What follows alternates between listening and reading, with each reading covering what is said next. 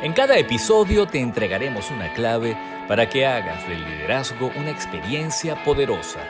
Bienvenidos a Visión Compartida.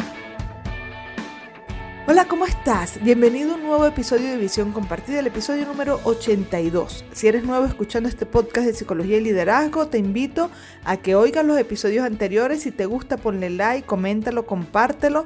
Suscríbete al canal de YouTube, puntúanos en Spotify y bueno, lo consigues en cualquiera de las plataformas de podcast, así que lo puedes escuchar en tu plataforma preferida. Soy Lucia Galotti y el tema de hoy es cómo motivar a cada generación. Parte 1. Lo voy a dividir este tema en dos partes. Esta, esta semana sale la parte en donde nos ponemos en contexto y describimos cada generación. La semana que viene tendrás entonces las recomendaciones para motivar a cada generación. También te recomiendo que escuches el episodio número 48 que se llama Cuatro generaciones en la empresa. Este episodio está basado en los siguientes artículos. Dime de qué generación eres y sabré cómo motivarte, publicado por GD Human Capital. Infografía Cómo motivar a distintas generaciones, publicado por Escuela de Negocios y Dirección Universidad Europea Miguel de Cervantes. Y en el blog de People First, el artículo Cómo motivar a diferentes generaciones. Los links de, eh, de esto que acaba de mencionar, de todos estos artículos, van a estar publicados en la descripción de este episodio. Bueno, espero que los disfrutes, que este tema sea de utilidad para tomar decisiones estratégicas, tanto si eres líder como si estás en el Departamento de Recursos Humanos, porque este es un temazo en las organizaciones, tanto para los líderes que dirigen, orientan o empoderan a personas de diferentes edades en las empresas o para el Departamento de Recursos Humanos que tienen que diseñar políticas y estrategias para integrar y alinear a personas con valores diferentes, eh, mindset, mentalidad diferente y que muchas veces se hace complicado. Bueno, comencemos. Las empresas siempre han estado formadas por hombres y mujeres de edad y origen diversos, pero es ahora en que la multiculturalidad es mayor y en muchas empresas incluso conviven hasta cuatro generaciones. Vivimos en momentos en los que las distintas generaciones están presentes juntas en el espacio laboral actual. Intercambian ilusión con experiencia. Fusionan veteranía y juventud, ya que cada una tiene algo que aportar. Los jóvenes con sus ideas frescas, muchas veces disruptivas, y las personas más adultas, pues con la experiencia, veteranía, sabiduría. Las empresas se enfrentan, por tanto, a un nuevo desafío. Para ser capaces de motivar y comprometer a su plantilla, tienen que conocer previamente cómo perciben el entorno laboral cada una de las generaciones que la conforman, cuáles son sus inquietudes y expectativas en el trabajo y qué esperan de su empresa. Está claro que cada generación espera algo diferente, tienen inquietudes y expectativas diferentes en relación al trabajo. Entonces es por este motivo que uno de los objetivos del Departamento de Recursos Humanos es cómo alinear las distintas generaciones para sacar el mayor partido a la diversidad a la vez de generar un excelente clima laboral. Bueno, después de los imperdonables del liderazgo seguiremos profundizando en este tema. ¿Quieres saber los errores más frecuentes de los líderes en las empresas? Escucha con atención los imperdonables del liderazgo. En los imperdonables del liderazgo de este episodio recuerdo a un jefe con el que trabajé hace mucho tiempo que él decía, a mí no me importa si el que está en mi equipo de trabajo es más joven o es mayor o qué edad tenga, ellos tienen que acostumbrarse a trabajar a mi manera. Yo soy el jefe aquí y yo soy quien manda.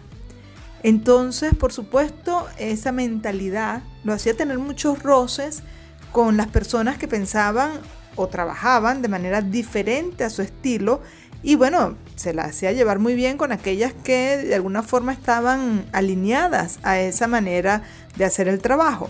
Entonces tenía a una parte del equipo trabajando bien y alineado y otra parte del equipo que se sentía un poco marginado o que tenía una manera diferente, no necesariamente mala, sino bueno, diferente de ver la, el mundo laboral que no encajaba en esa propuesta de este líder. Acabas de escuchar Los Imperdonables del Liderazgo. En uno de los artículos que hemos consultado para este tema habla de asegurarse el futuro. Dice veteranos, baby boomers, millennials, post-millennials, centennials, generación X, Y, Z. Todos conviven en muchas oficinas con valores, intereses diferentes y dificultades para comunicarse entre generaciones. A las personas en general les es más fácil moverse entre personas de su misma edad.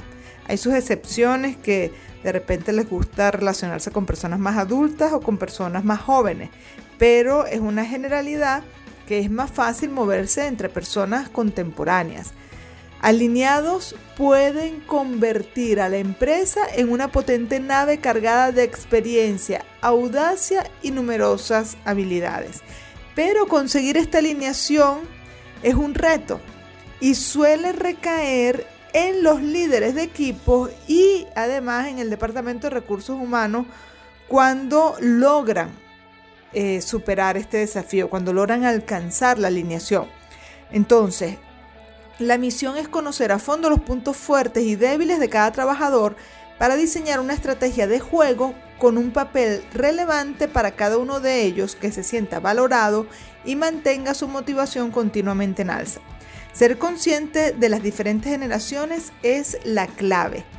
Los de generación X, por ejemplo, que por cierto esta es mi generación, se sentirán cómodos con las directrices, mientras que a un trabajador de la generación Y, que son los millennials, se le ha de hablar más de tú a tú.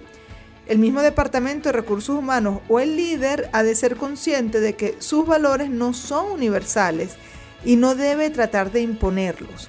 E incluso no solamente imponerlos, sino tener la fantasía de que los puede generalizar, que así como piensa él, que así como quiere él o, tiene este, expectativas y aquello que valora es igual para todo el mundo. Eso no es así, sobre todo en este momento que tenemos cuatro generaciones conviviendo de manera simultánea en las organizaciones.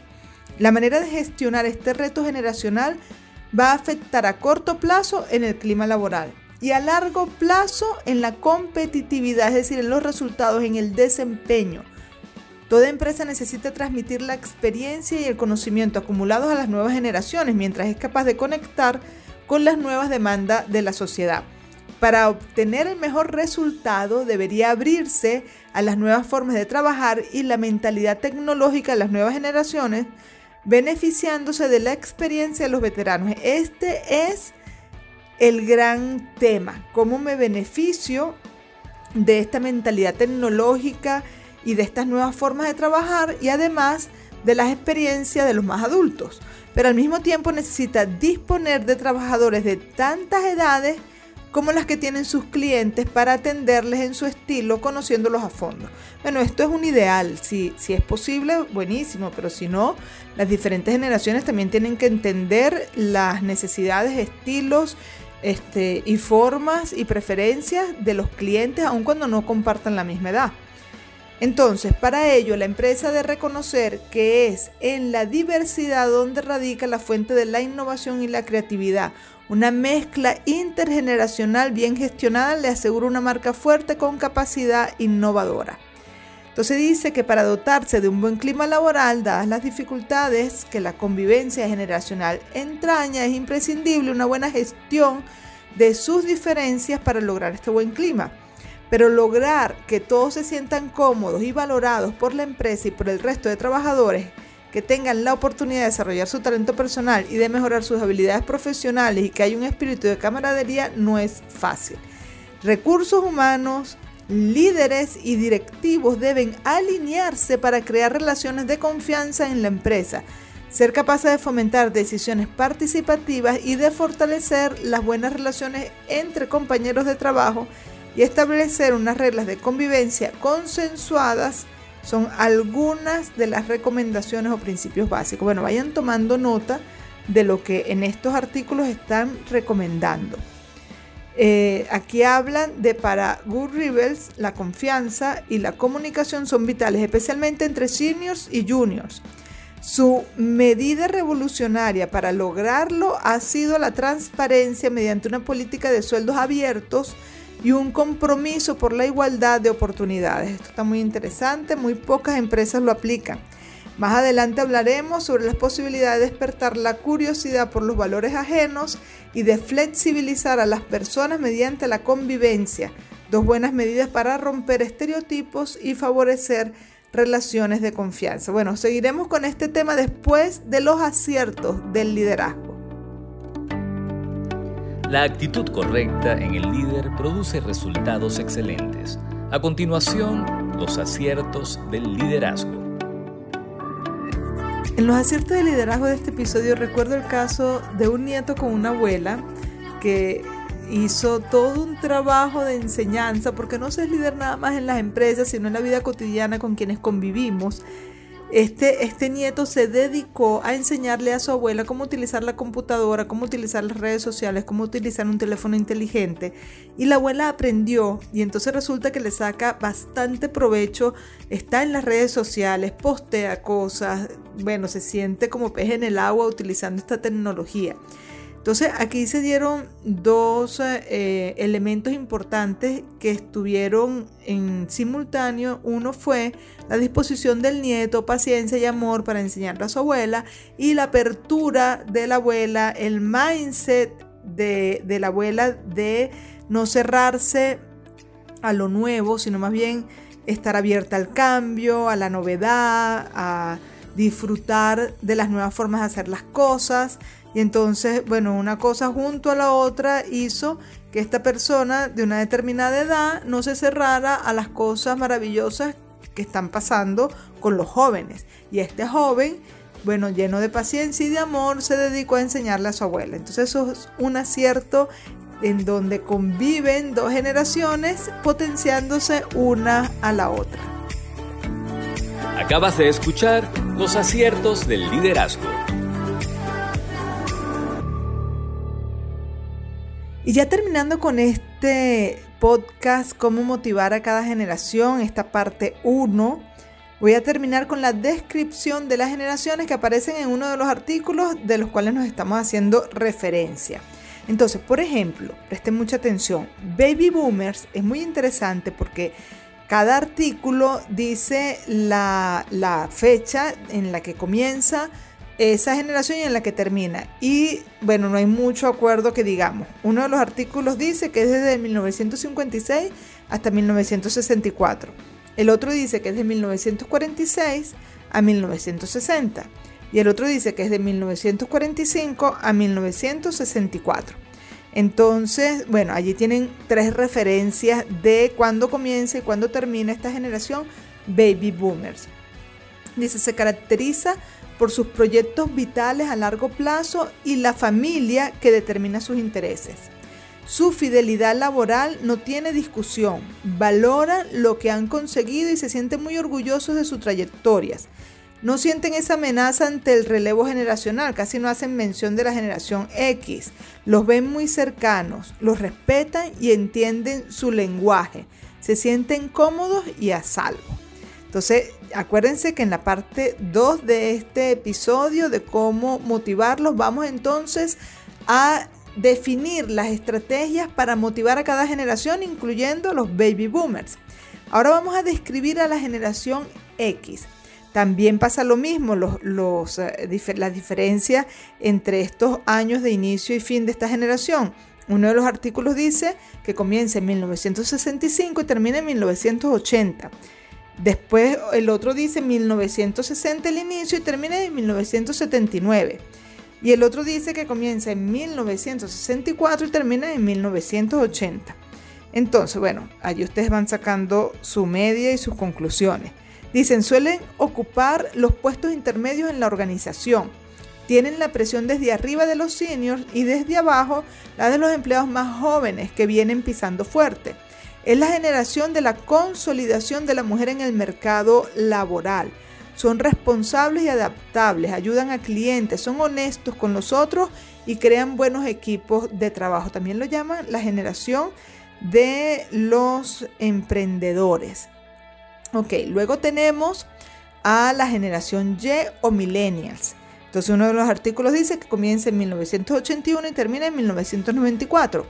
Otros dicen que comienzan en 1980 y terminan en el 1995 y otro dice que comienza en 1980 y termina en el 2000. Este es el que he visto que, le pone ese año final mucho eh, más reciente. Entonces dice, los millennials son los que más conciencia tienen de su valor diferencial. Se creen distintos, pero quizá porque desde fuera se insiste en esa diferencia.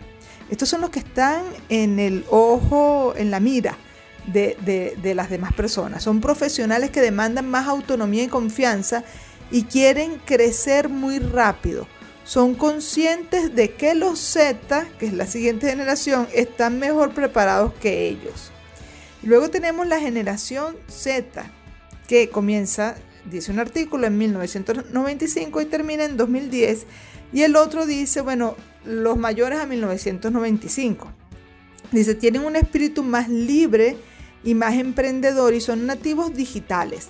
Les gusta compartir cómo viven sus vidas en redes sociales y sus dinámicas digitales los hacen muy atractivos para las empresas. Y luego tenemos, y estas personas más pequeñas no están en este momento en las empresas, pero sí están en casa. Y a veces en una, en una casa puede de repente estar el papá baby boomer, la mamá generación X, tener un hermano millennial, otro Z, y pueden tener un, un chiquitico, quizás un nieto o un hermano menor en la generación alfa. Entonces, ha llegado la hora, dice uno de los artículos, de darle la bienvenida a los nacidos a partir de 2010. Qué curioso que nacieron cuando nació el primer iPad. Poco sabemos aún de esta generación, pero ya podemos empezar a hacerle su sitio.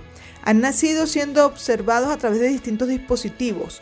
Sus vidas se encuentran en directo en redes sociales y en su mundo todo es táctil y digital.